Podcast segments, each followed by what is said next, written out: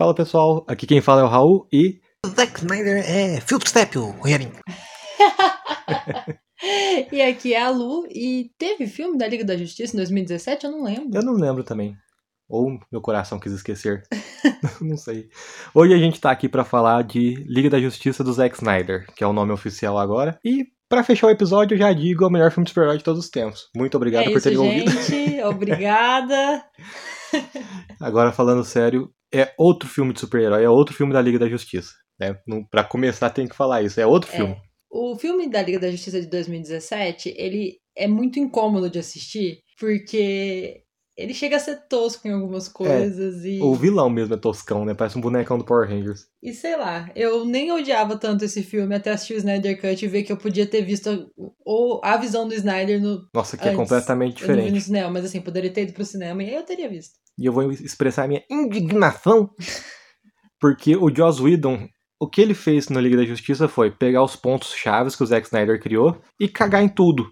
Ele pegou alguns pontos chaves, mudou todos os efeitos dos personagens e fez um monte de cocô no meio de, uma- um trecho e outro. Cortou tudo do filme, né? Porque o filme do cinema tem duas horas, esse tem quatro. Sim. É- e é quatro horas muito bem aproveitadas. Vamos falar de cada personagem? Vamos. Eu começo.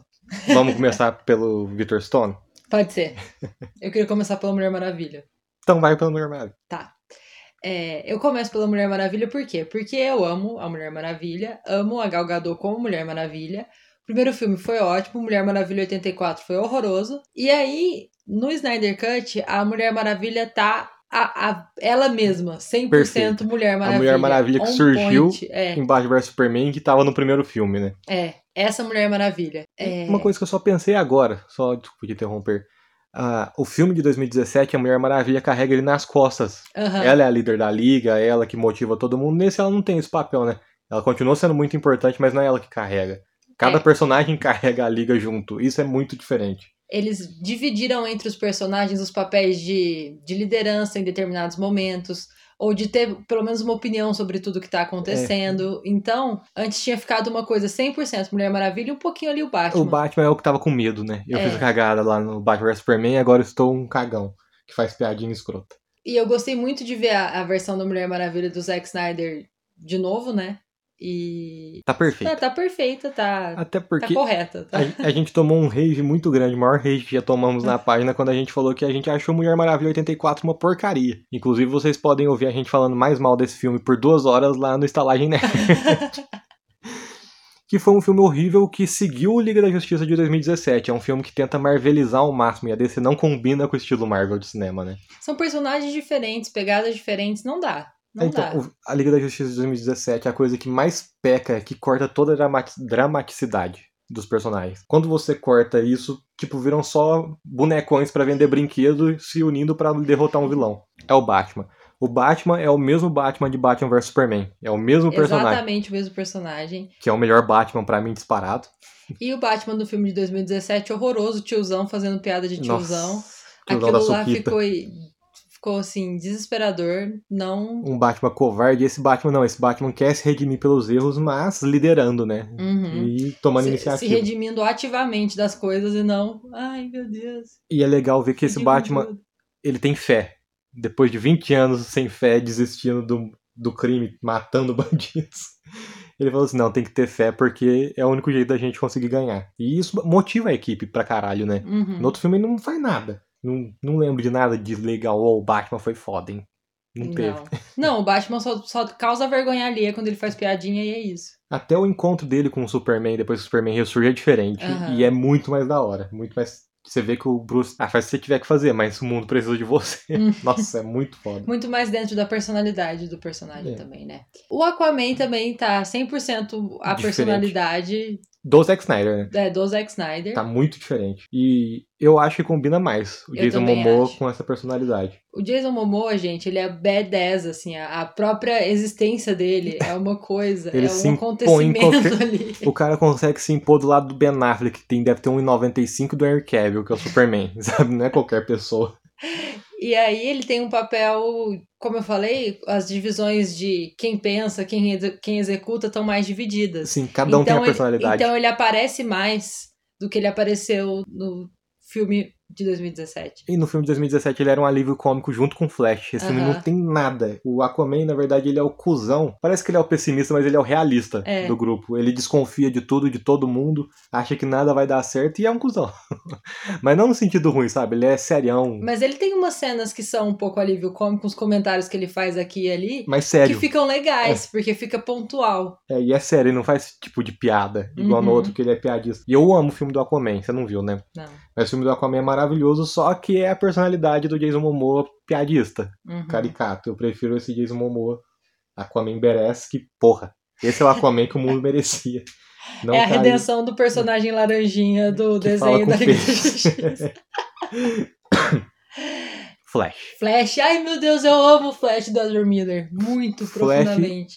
Foi o segundo personagem que o Joss Whedon mais matou na versão dele do filme, porque além de cortar boa parte da profundidade dele, que ele tem mais profundidade da história dele com o pai dele, e do sofrimento dele nos trabalhos pra conseguir ficar perto do pai, e ele é muito importante porque a gente que conhece igual da série, dos quadrinhos, sabe que ele é muito poderoso. Aham, E nesse filme mostra que ele é muito poderoso, ele não é só um alívio cômico que é rápido, Exatamente. Que cai nos peitos da Gal Gadot, desculpa aí. Já- Joss Nossa, Whedon, vai tomar no seu Meu cu. Deus do céu. Pra quê? Qual que é a necessidade? Você me explica. Qual que é a necessidade? Joss Whedon pau no cu. O, o Flash, ele tem essa coisa de ser mais jovem, mais engraçado, meio sem traquejo social, então ele não sabe Ele é antissocial, muito né? bem. Ele tem que viver sozinho. E, e essa parte acaba sendo realmente engraçada. Só que ele é muito foda. Muito, Muito, muito, foda. E. Spoiler. A gente pode, pode dar spoiler. É, vou dar spoilerzinho aqui, né? Porque não é tão spoiler, porque é um filme de 2017, se for ver. É, ele que, que resolve, ele que salva o planeta. Ah, esse não, esse não é um spoiler tão grande, mas é ele que salva, né? É, ele mundo. que salva tudo. Ele é o cara. Ele e é o ele cara. salva de um jeito muito foda que eu não conformo. É que o filme inteiro você vai assistir 4 horas, durante 3 horas e 59 você vai pensar, como que cortaram isso É. da versão que foi pro cinema? E o Flash é uma coisa que cortaram que não tem cabimento. O que ele faz pra salvar o mundo, puta merda. Mas agora vamos de maior injustiça. Fala de Victor Stone, Raul. Nossa, eu, eu tô puto. Porque a- eu acho que ele é o principal, se for ver. É, ele é o protagonista de Liga da Justiça. ele tem um backstory fudidaço que emociona, né? Muito Uhum. triste. Que você precisa desse backstory pra entender porque ele é ama- amargurado, tristão, negativo. No outro filme ele só é negativo e chato. Ele é só- o adolescente revoltado É. que você fala, meu Deus, vai lavar uma louça. Aí nesse filme você entende totalmente, ele só passa por desgraceira, nossa. E ele, além de ser muito inteligente, porque ele já era muito inteligente, ele passou a ser muito tático. Uhum. Porque ele tem todo o conhecimento do mundo na cabeça dele, então ele é indispensável. Não dá pra fazer as coisas sem ele. Os planos são dele, né? Uhum. 90% dos planos são dele. É, apesar de ser bem balanceado, como eu já falei aqui 300 vezes, se a gente for usar aquele conceito de protagonista, que é a pessoa cujas decisões fazem a história andar, o protagonista é o Victor Stone. E eu acho até, dos heróis separadamente, é o que mais tem tempo de tela. Eu acho. Ou coisas mais dramáticas Aham. envolvendo ele, que acontece muita coisa envolvendo ele. Aqueles flashbacks. Flashbacks e os momentos que ele tá dentro da mente dele ocupam Uhum. muito espaço de tela, só Uhum. dele. Então eu acho que ele é o protagonista sim. E isso foi uma grande de uma injustiça cometida em 2017, que agora o Zack Snyder corrigiu. Nossa, cortaram ele inteiro do filme de 2017. Meu Deus do céu. E por quê? Agora eu tenho que falar disso aqui porque é uma coisa muito triste que provavelmente a gente nunca mais vai ver o Cyborg nos filmes da DC porque ele tretou com a Warner toda.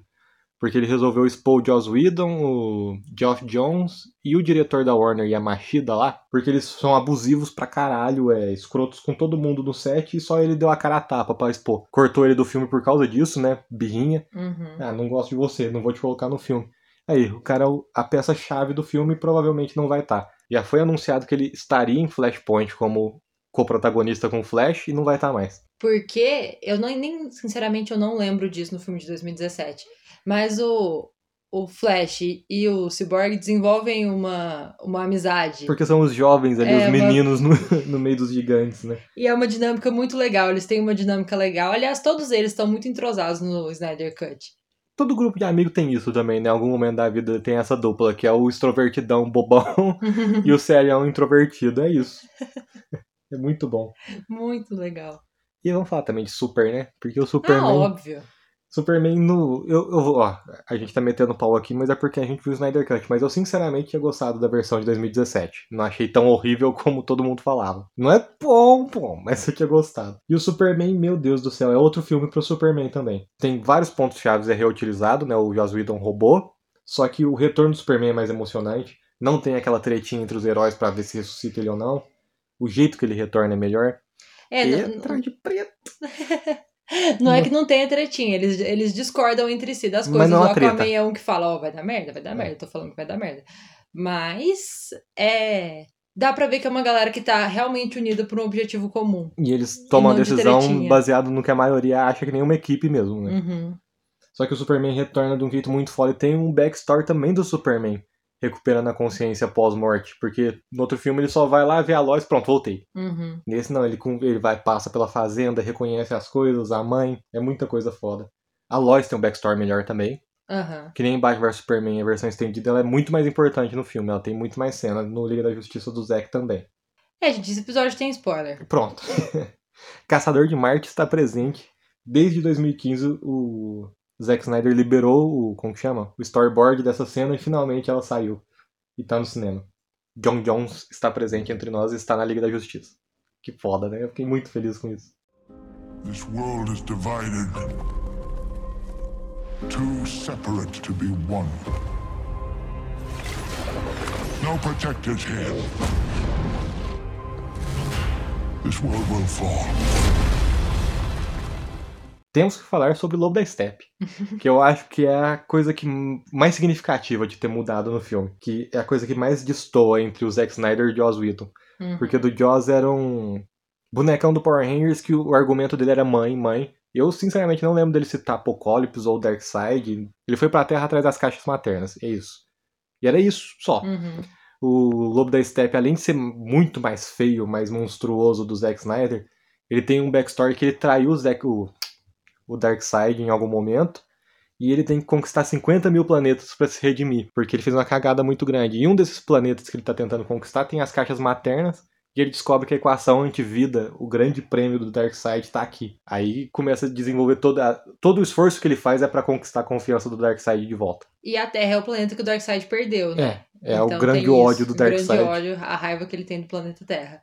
É, Só, vamos só pra encaixar as coisas também, e o Darkseid apanhou, né? Perdeu.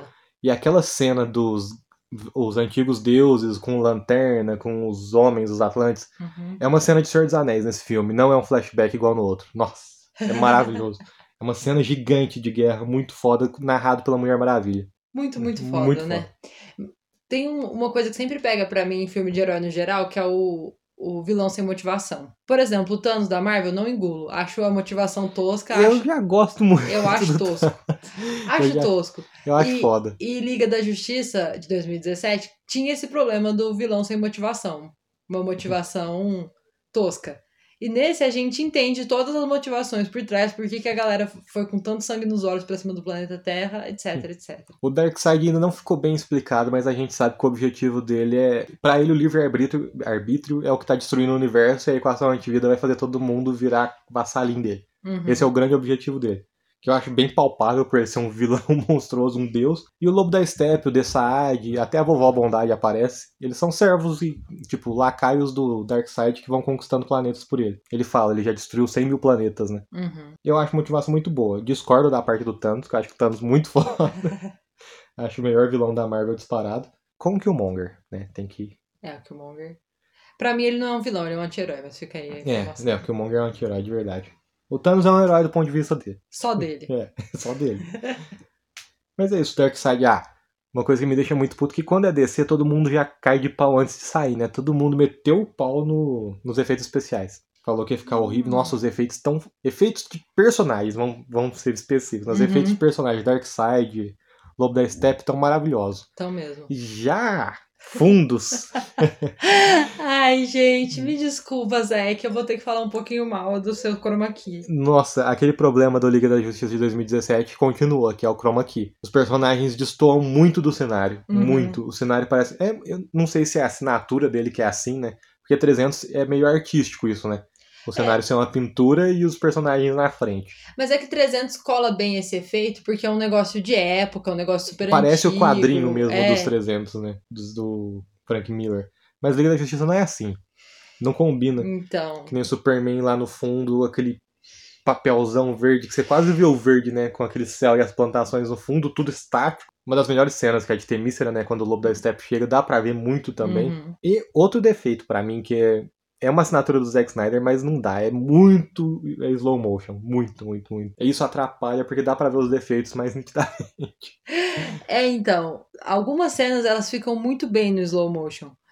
Tem várias muito boas, né? Principalmente as cenas do Flash, né? Que não tem como você fazer uma cena É. do Flash você não sei. Eu nem conto as do. Flash porque tem que ser, né?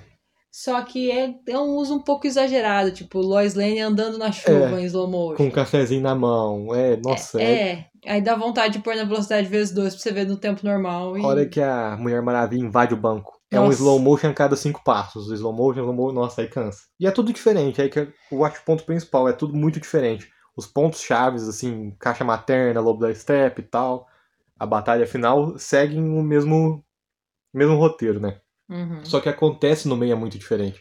Quatro horas de filme, né? Quatro horas de filme. E ah, eu e o Raul vimos juntos, só que eu não tenho muito ânimo de assistir quatro horas de filme seguidos. Eu tenho esse problema. A gente viu duas horas e depois duas horas. Primeiras duas horas de filme, ninguém lembrava do Superman.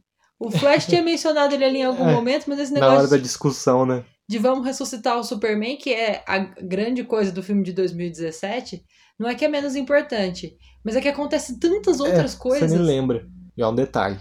Eu assisti no dia anterior, quatro horas seguidas. Uhum. Assisti ontem com você e vou assistir hoje de novo. Fica a informação, eu gosto demais, eu achei muito foda. Ah, vai pra 12 horas de Snyder Cut já. Num fim de semana. Mas é porque não adianta, não é ser Marvete ou DC Nauta, sei lá o que, é que eu acho os filmes da DC, a grande diferença é que os personagens não são só produtos. Uhum. Não são produtos que vão vender brinquedo, que vão vender uniforme, sabe? São personagens que têm uma base emocional bem forte. O Superman tem uma base emocional, o Batman tem, até o Coringa tem. É, a diferença da Marvel pra DC pra mim é é exatamente a densidade emocional das coisas. Não é que a Marvel não tenha, né, também. Lógico, nem o Thor. O Thor tem uma história, uma carga emocional pesadíssima, mas não é desenvolvida desse jeito. Não é uma Uhum, coisa dramática. Ele tem que jogar uns 50 alívio cômico pra você digerir a história, sabe? uhum. Na DC, não. Toma essa paulada e toma outra. É, eu acho que são públicos diferentes, pegados completamente diferentes, não é nem questão de comparar.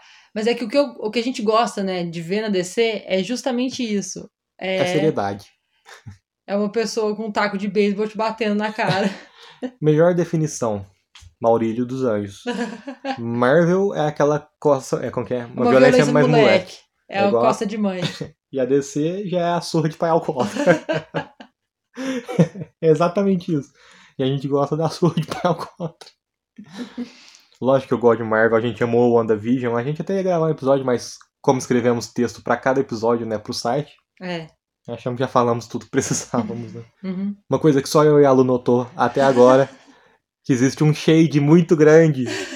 A Mulher Maravilha 84. O Zack Snyder deu uma tirada em Mulher Maravilha 84, que uma hora eles comentam como é que a gente vai. Qual vai ser o nosso plano? Como a gente vai destruir o Lobo da Steppe?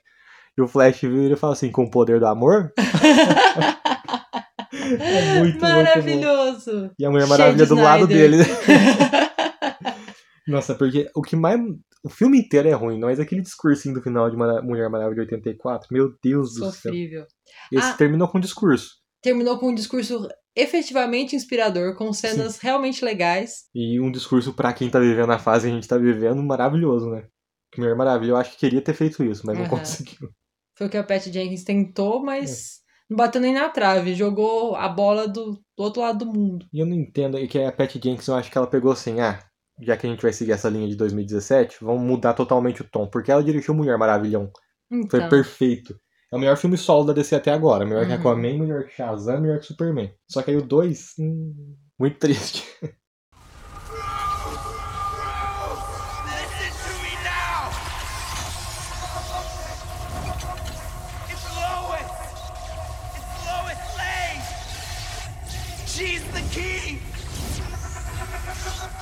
Nó, não podemos esquecer do Nightmare. Esse filme finalmente dá continuidade em todos os sentidos possíveis ao Nightmare, que é o pesadelo do Batman, porque mostra o Batman relembrando o que aconteceu em Batman vs Superman, dá continuidade aos acontecimentos. E fica claro, por uma fala do Coringa, que é uma realidade alternativa e que o Batman fudeu várias delas, né? Uhum. Só que é uma realidade alternativa muito possível e todos agora sabem que é porque a Lois vai morrer. Eles não Uhum. podem deixar a Lois morrer. E é muito foda. Eu fiquei com muito mais vontade de ver uma sequência de Injustice, Uhum. Injustiça, Deuses Entre Nós, do que um Liga da Justiça 2. Queria ver esse universo sendo desenvolvido e o Flash fazendo aquele milagre fudido dele pra consertar tudo. Eu até acho que o ponto de ignição, o filme do Flash, vai ser isso. Vai chegar naquele universo fudido e o Flash vai salvar tudo. Louca pelo filme do Flash. Nossa, também. Esse filme me deu vontade de ver mais coisas do Flash. O de 2017 não tinha dado. E olha que eu, eu gosto muito, muito, muito do Flash, mas eu tava meio até com dó, assim, do. Porque eu gosto muito do Ezra Miller também, eu achei ele um puta ator. Meio desperdício, né? É, por que, que você botou o Ezra Miller de Flash? Era pra fazer isso com, com o personagem? Bom, quais são as suas impressões? O que você achou o maior destaque de Liga da Justiça? A gente já falou tudo agora, né? Mas o que, que você achou que mais te. O que mais mexeu comigo? Bom, duas coisas. Em primeiro lugar, era que os filmes da DC eles despertam algumas emoções muito específicas que o Liga da Justiça 2017 falhou comigo completamente. Foi um filme pra vender boneco. É, ele não, não me emocionou em nenhum momento, sabe? Ele não Sim. mexeu comigo em nenhum momento. E o Snyder Cut mexeu comigo em diversos momentos. Se eu tivesse sozinha assistindo esse filme, eu tinha dado até uma chorada. Eu falo, a primeira vez eu até. Sorte que você tava bem focado no filme. Na segunda eu ainda ia dar uma choradinha de novo. No Uhum. flashback do Victor e nos dois ressurgimentos do Superman, porque tem dois ressurgimentos, né? Uhum. Que é muito outro nível. O que o Flash faz emociona. A, a cena final do Flash, tipo, de cenas, é a minha cena preferida. Uhum. Tá? O, o Flash salvando o mundo. Mas o que mais marcou pra mim, é, o que mais fez diferença é a carga emocional. É, então. E- Todos, né? Todos, os Todos. personagens. E pra mim também a, a justiça sendo feita para o, o Flash e pro Victor Stone. É. Que pra mim eles estavam. Ah, eu já falei isso 300 vezes, mas é verdade. Foi injusto com eles e agora Redimiram. finalmente ele tá re- redimido. E esse universo eu tenho certeza que vai continuar, porque se eu não me engano, em um dia o Snyder Cut foi o filme de streaming mais assistido da história. Tem que continuar. Só que não tem como continuar esse universo sem o Victor Stone. Isso não é fazendo média porque ele vai sair nem nada. É porque ele foi a chave de tudo. É. Tudo, tudo, tudo. Será que a Warner faz um, um requ- recast e coloca outro ator? Não é possível. Isso é muito escroto quando faz isso. Os fãs não aceitam muito bem quando faz uma coisa desse tipo. Eu não aceitaria. Vai trocar o cara que foi foda, o Ray Fisher, que deu vida porque ele brigou com os abusadores lá. Mas ele foi demitido. Não, mas porque expôs os abusadores, contrato de novo. O presidente da Warner não é o dono da Warner, o dono da Warner é os acionistas. a Warner já. Quando o Zack Snyder deu uma entrevista ontem, se eu não me engano, né? Que ele falou que a Warner já tinha avisado: você vai lançar seu filme, mas ele não vai ser canônico. Sério. Como que você fala que o Liga da Justiça de 2017 é canônico e o Snyder Cut não? Pelo amor de Deus. Gente, é, eu até comentei isso com o Raul ontem. Eu sou fã de Doctor Who. Doctor Who é uma série maravilhosa que eu amo. Só que tem muita coisa ruim. Então, o fã de Doctor Who faz o quê? Ele escolhe o próprio cânone. Ele fala, não, isso aqui pra mim aconteceu, isso aqui é fora de cânone. Às vezes o episódio 3 de uma temporada é maravilhoso, você fala, é isso. O episódio 4 é horroroso, você finge que ele nunca existiu. E é essa a mesma lógica que eu aplico pra DC. Pra mim, filme de 2017 não existiu. Sabe como que eu faria o canon? Eu até pensava pensando nisso. Eu nem tiraria o Aquaman, apesar do Jason Momoa estar totalmente diferente, porque o filme do Aquaman é muito bom mesmo. Shazam eu gosto muito. Deixaria, tiraria o 2017, colocaria esse Liga e tiraria Mulher Maravilha 84. Não porque eu não gostei do filme, mas a Mulher Maravilha aprende a voar, manipular raio, poder de invencibilidade. No Liga da Justiça ela não usa porra nenhuma disso, porque ela não precisa. Esses fanservices são legais da gente ver e tal, mas Uhum. não encaixa na, no universo denso, fudido e bem desenvolvido que tal da DC. E quem não concorda é clubista. Então, o Mulher Maravilha 84, a- uma das piores coisas dele é realmente que ele não, ele não conversa com nenhum dos outros filmes, né? Nada. Ele é completamente solto. Só com o primeiro Mulher Maravilha, e só o Steve Trevor ali, que tá ali. Não faz diferença ele sair do cânone, porque ele não conversa com nenhum filme. Sabe, como que a Era dos Heróis só voltou depois que o Superman ressurgiu, sendo que a Mulher Maravilha atuava loucamente por aí e o Max Ford criou um muro de Berlim através do mundo. Sabe, é muita coisa que não dá pra ser ignorada pra falar assim, nossa, o Superman surgiu, a Era dos Heróis voltou. Mas você sabe o que, que me deu uma tristezinha?